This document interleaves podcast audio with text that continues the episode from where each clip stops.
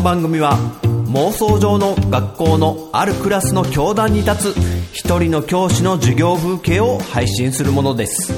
かなり適当な設定のクラスと先生ですが興味を持たれた方はぜひ生徒の気持ちで教室にお入りください。さあ今日も先生の授業が始まる。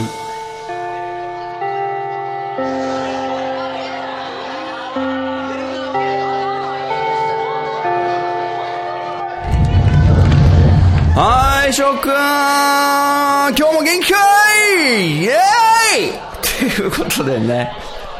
明らかにこの空回りなテンションで入ってきちゃったけども。はい関助。元気なのはいいけど。なんかね西日本の雨の被害とかね大変だったよね。みんなのどう？家族とか。大丈夫だった？うんうんうん。ね、あの、この授業をね、ちょっと、ポッドキャスト経由で聞いてくれてる人の中には、もしかしたら被害にね、遭われた方とかもね、いるかもしれないけども、まあ、先生の話を聞いてね、少しでもちょっと、あの、元気が出たら嬉しいな、みたいな感じでね、やっぱ、エンターテインメントっていうものは、ね、楽しんでもらうためにやってるもので、だから、普段通りに配信をね、続けていけることが大切なことかなって思ってるんでね。まあ、通常通り授業やらせてもらうけども、うん。おとだか、どうした？ああ、そうなんだよ。またね、台風も来てるんだよね。で、なんか変なね、軌道を辿って、関東から入ってきたら今度西の方に日本列島を横断していくっていう、こんなのね、見たことないよね。で、さらに、九州の方まで行ったら今度、ちょっと南に下がっていくというか、うんうん、あ、相良、うんうん、相良の言う通り、こう、ブーメランのようでありますってね、うん。ほんとブーメランみたいになんか戻ってくるような奇跡辿ってるよね。困ったもんでね。ブーメランか。ああ、なんか先生のちょっと体験で、あの、ブーメランしてきたような話がね、何個かあって、ブーメランっていうのは結局、あの、自分に戻ってきちゃうみたいな。そういう言い回しじゃんね。ブーメランみたいに戻ってきたよ、これ結局戻ってくんのかいっていうね。そういう話があるからちょっと、思い出しちゃったからちょっと話していいかなね。先生の元にブーメランしてきた話。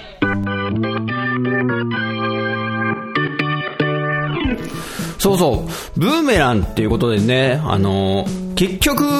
自分にダメージ戻ってくんのかいみたいな。まあ言いますけど、まあ先生が今から話す話は、まあダメージっていうわけじゃないんだけど、結局元の木阿弥みたいな感じになった話をね、じゃあ二つ話させてもらうんだけど、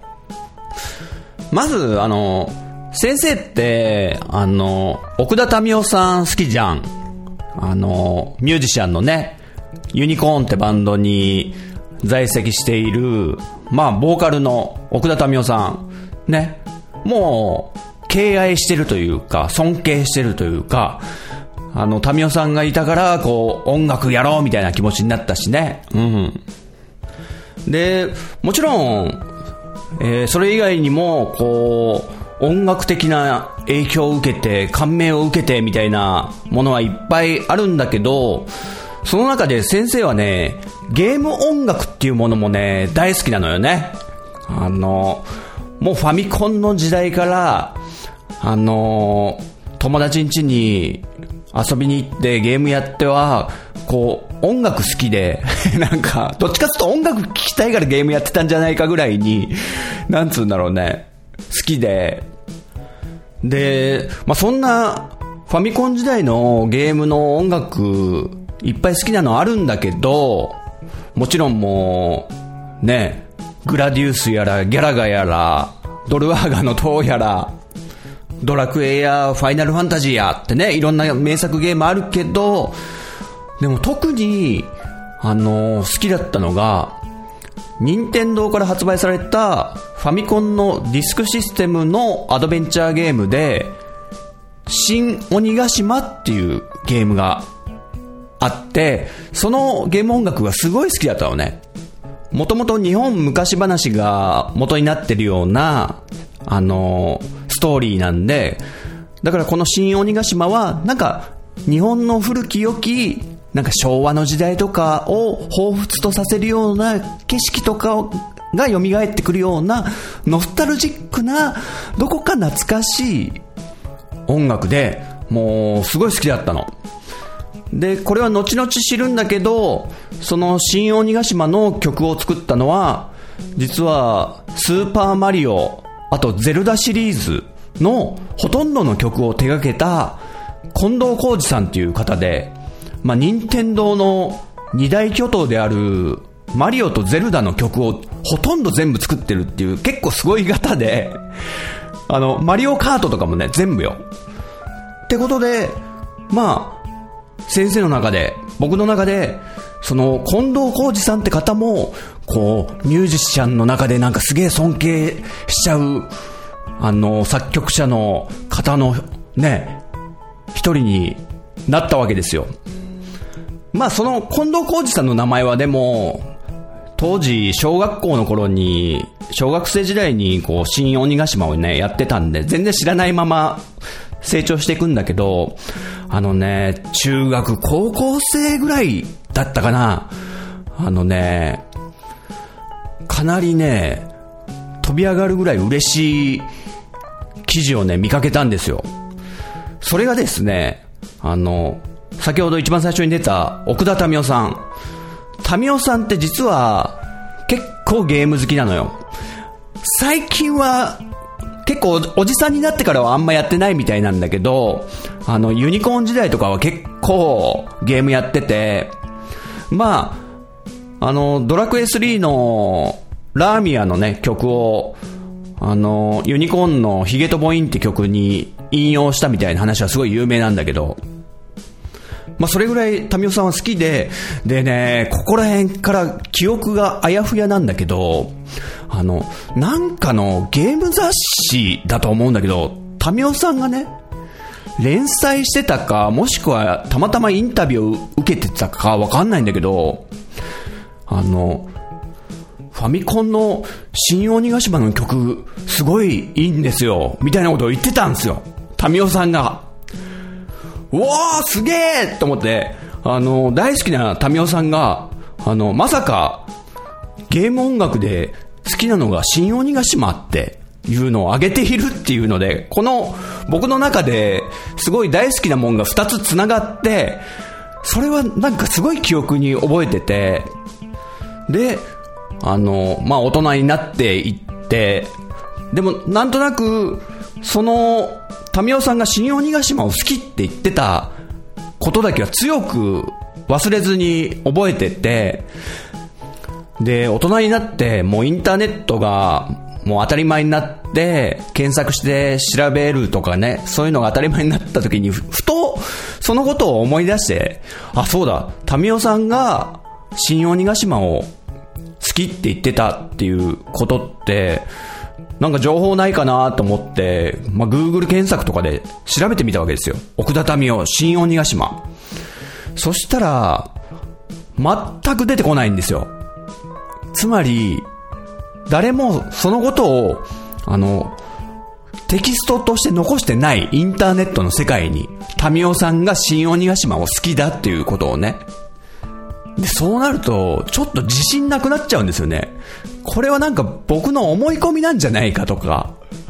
で、実際その雑誌も持ってないですし、ファミ通だったかとか、そういうことすら忘れちゃってるんですよ。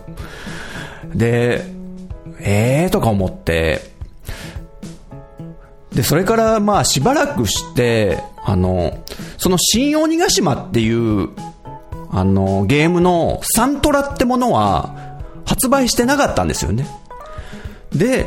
あの、2004年にファミコン生誕20周年記念っていうのが、企画があって、そこで、あの、初めてこう、音源化されたわけですよ。そのファミコンの音で、新鬼ヶ島っていうゲームの曲が。それが、ファミコン 20th アニバーサリーオリジナルサウンドトラックみたいな。要はファミコンの20周年記念で、えー、いろんなファミコンのゲームを、あのー、ディスクで何枚組かで出そうってことで、それが、この新鬼ヶ島の曲は、あの、ボリューム3っていう CD にあの収録されてるんだけど、まあ、それが発売されたのが2004年ぐらいで、で、先生は結構、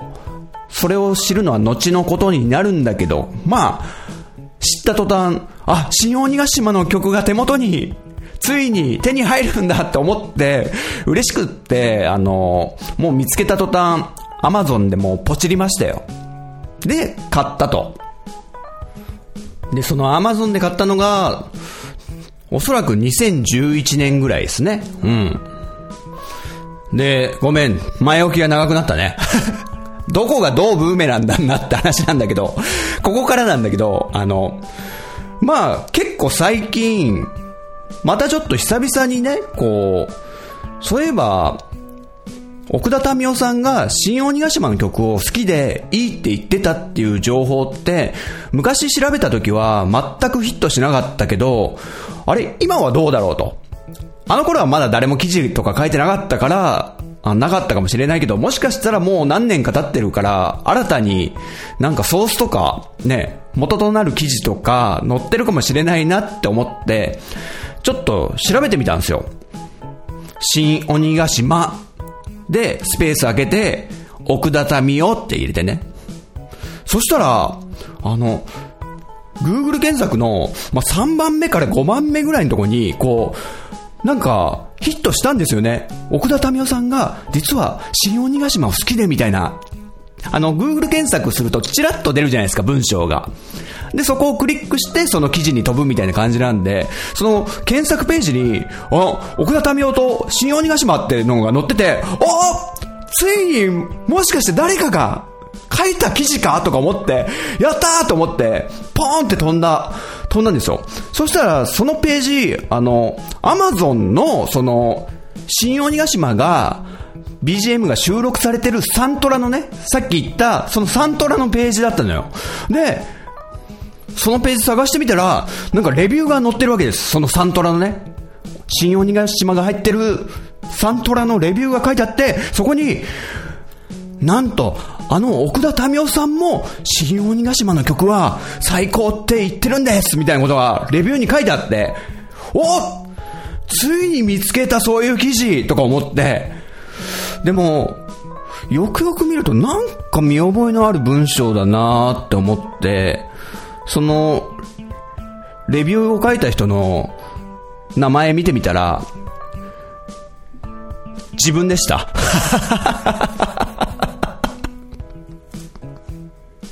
何のことはない。自分が、あの、その、新鬼ヶ島の曲が入ってるこのサントラを買った時に感激して、あの、書いたレビューを、あの、結局自分が探し当てたっていう。ブーメラン。ブーメランしてたでしょ？いや、マジでね、この、タミオさんが、新鬼ヶ島の曲を好きだって言ってるっていう、あの、出元というか、何ですか？ソースとなる記事とかが全くネットにないんですよね。だから、みんなもちょっと、もしかしたら、ね、奥田民生、新鬼ヶ島って検索すると、あの、先生のね、アマゾンレビューが見れるんでね。まあそんな感じで、Amazon レビューにブーメランという話でした。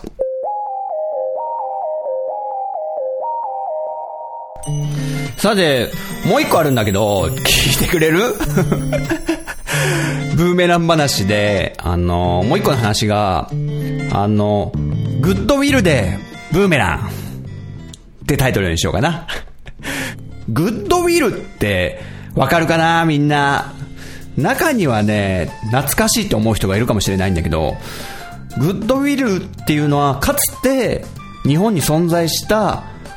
派遣会社ね。人材派遣会社。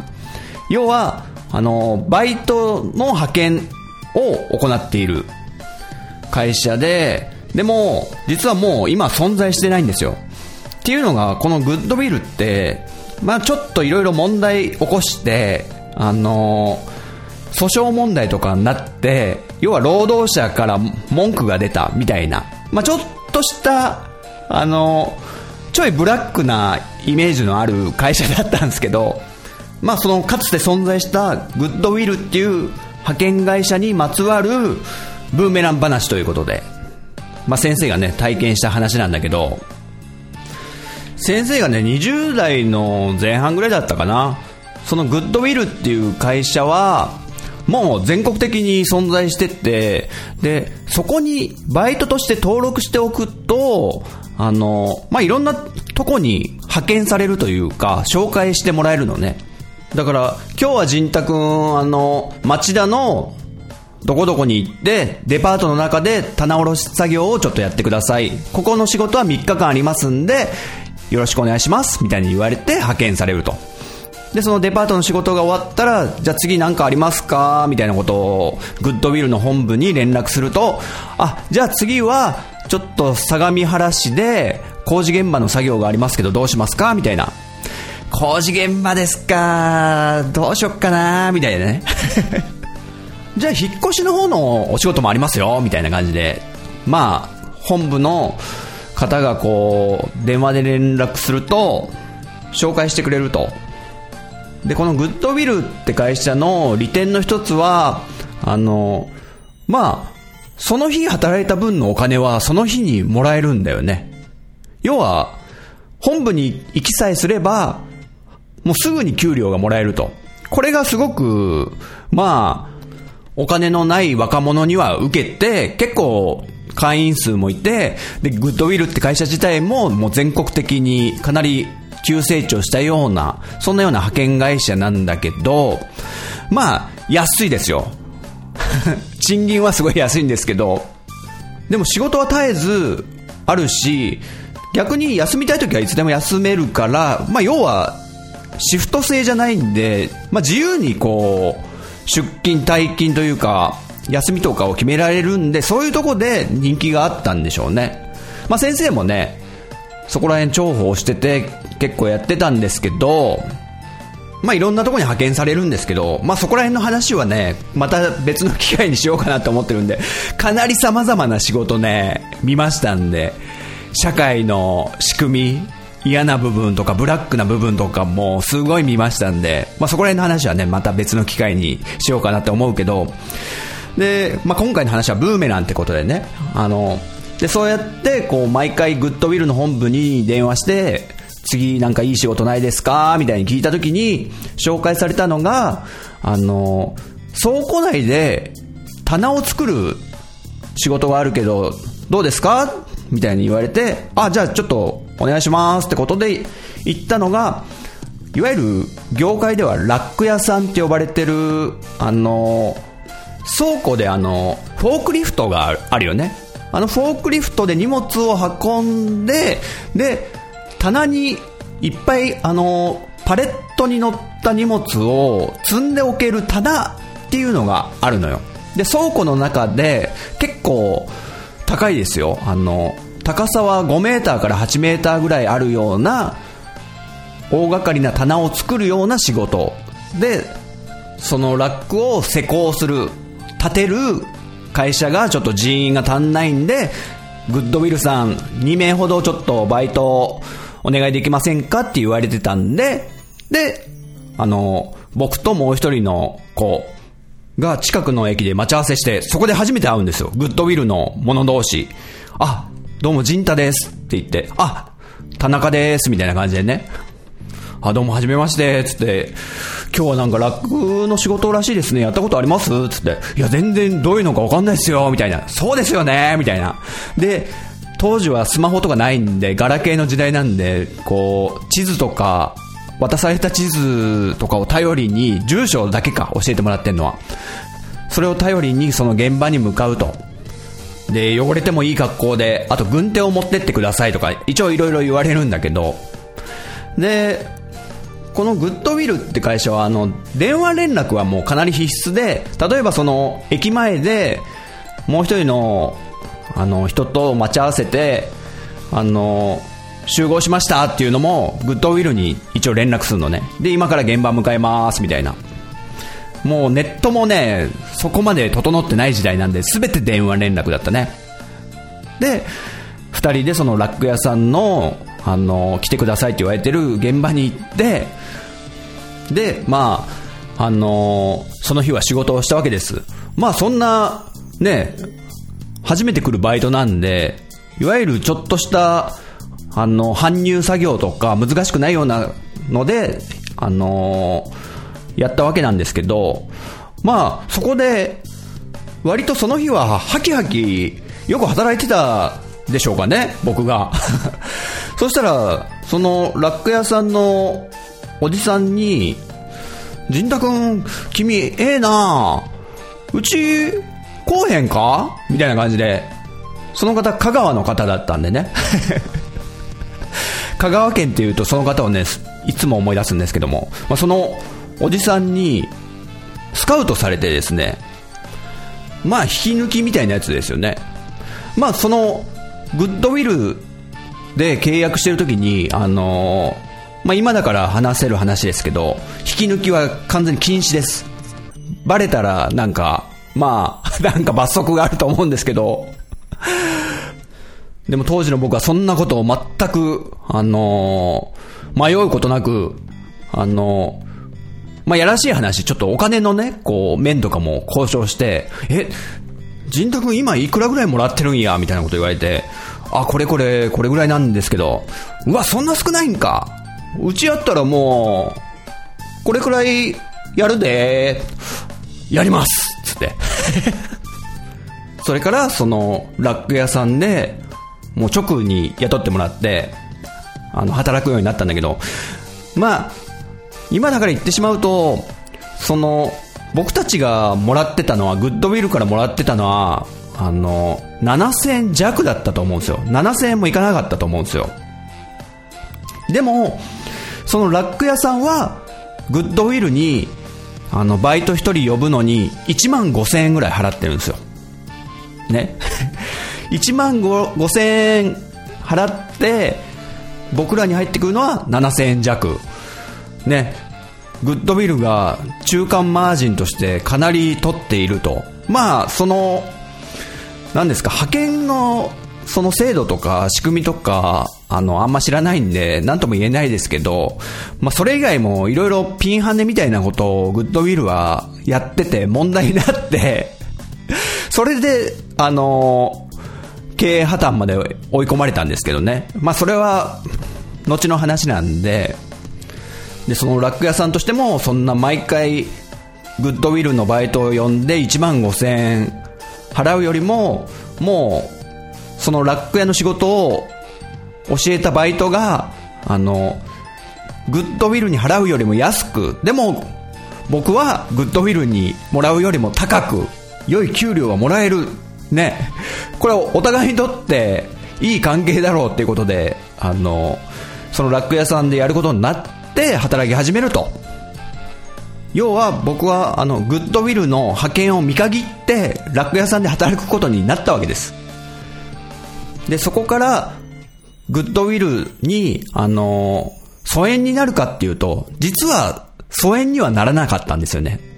なんでかっていうと、あの、僕がそのラック屋さんに入ってからも、そのラック屋さん自体はやっぱ人が足りない時はグッドウィルに何人か頼むわけです。だから普通に、あの、工事現場で、グッドウィルから来たバイトの人たちが働いてる中、僕はしれーっと、ラック屋さんとしてもう働いてると。で、だんだん仕事も覚えてくるんで、こう、ちょっとグッドさん4人集まってくれますか？みたいな感じで。はい、今、えー、二人二人で分かれて、えー、こういう作業やってもらいます、みたいなね。で、僕は、あの、グッドウィルをやめたのかって言われると、別にあの、辞めるとかってないんですよ、グッドウィルって。もう会員として登録してあって、仕事が欲しかったら、あの、自分から連絡すると。だから、あの、ラック屋さんに働きに行った後、全く、このジンタってやつは連絡ないなっていうことでね、あの、もしかしたら、バレてた可能性がなくもないですよね。はい、それで、ブーメランの話ですね。ここからがブーメランの話なんだけど、あの、まあ、そのラック屋さんでもう1年半ぐらいやりましたかね。まあ、それぐらい仕事をしてると、あの、ついに現場とかもね、任されるようになってくるんですよ。つってもちっちゃな現場ですよ。あの、全部で、あの、まあ、5人とか、そんなような現場で、で、社長から、ジンタここ行ってくれ、みたいなね、言われて、で、グッドは3人でいいか、陣太みたいに言われて、ああ、うん、グッド、大丈夫です、3人で大丈夫です、お願いします、みたいなね。もうグッド呼ばわりね。自分が先日までいた 会社、グッドウィルをグッド呼ばわり。で、そんな感じで、相変わらず、そのラック屋さんでは、グッドウィルで、こう、アルバイトを頼んで、まあ、補助してもらうぐらいでできるような、まあ、割と簡単な仕事ではあったんで、で、ブーメランの話ね。ごめんごめんごめん。えー、っと、えー、もう1年半ぐらい経って現場を任されるようになった。えー、で、あれは3月ぐらいなのかな？もしくは年末だったかな？あの、すごい繁盛期ってあるじゃん。仕事が何でもすごくせわしなく忙しくなる時期で、で、とにかく人手不足になっちゃうような時期がなんかあったんですよ。で、僕ももう現場を任されるようになったんで、で、自分でこう、グッドウィルの方に手配して、えー、明日はあの品川の現場に4人派遣してもらいたいんですけど、みたいなこと言って、そしたらその、グッドウィルも人手不足だっつって、もういろんなところに引っ引っ越し屋さんとかもすごい人が欲しいから、なんか人が足んないみたいなこと言われて、すいません、陣太さん、あの、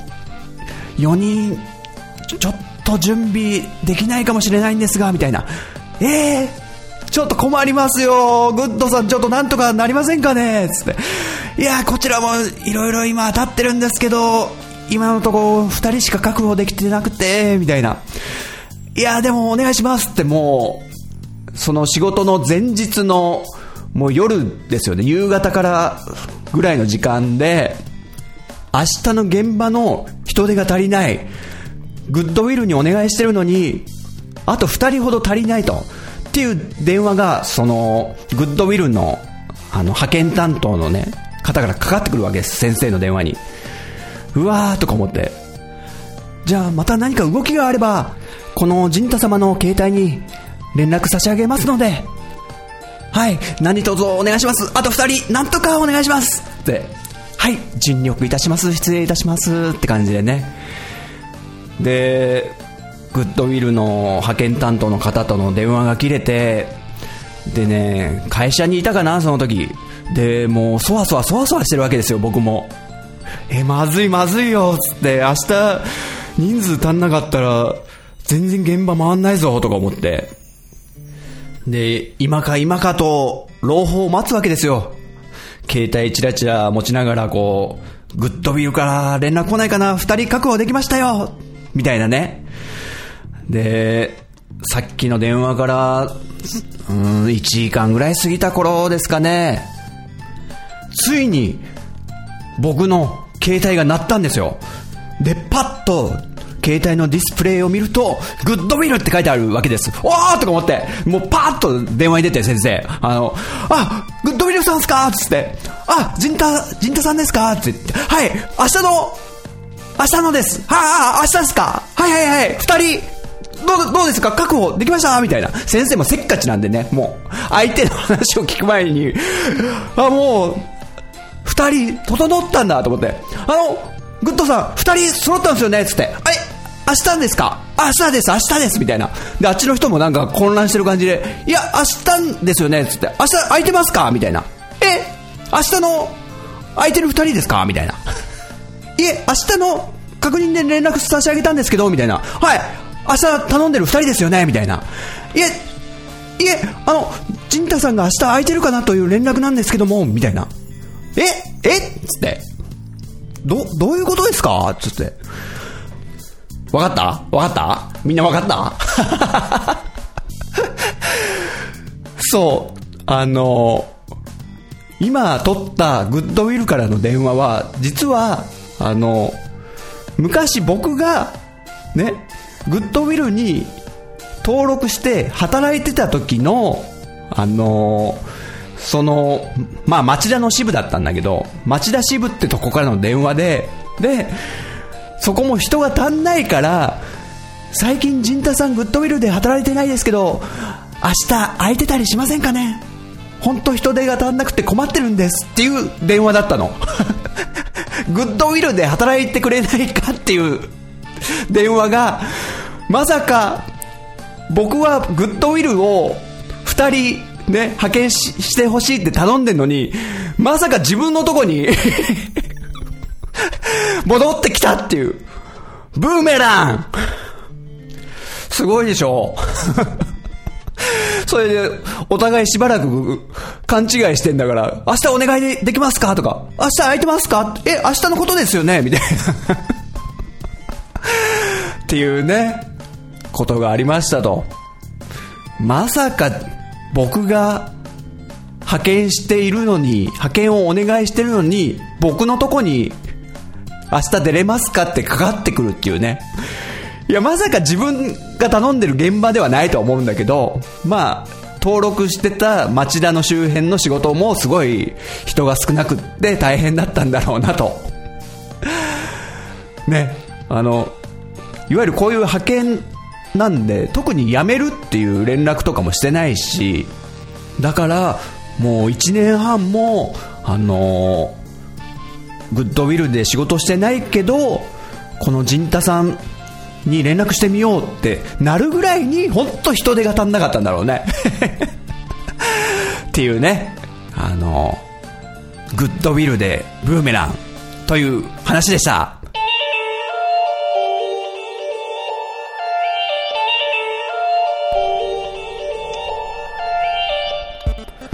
はい陣太です。最後までご視聴していただきありがとうございます。人学2の第16回ですかね。えー、終了しました。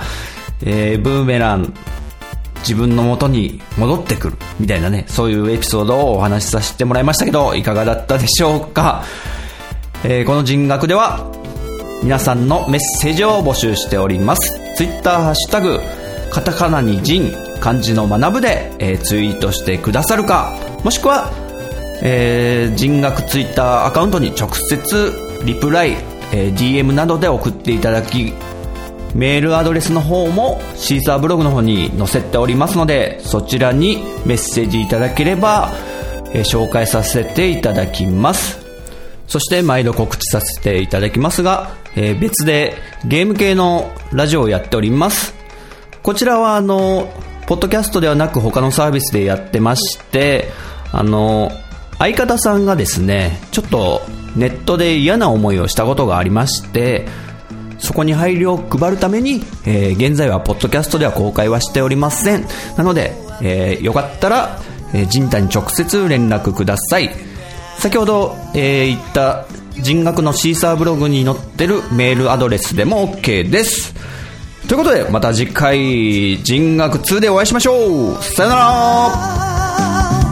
気持ちさえ右から左。ばあちゃんとそりと言う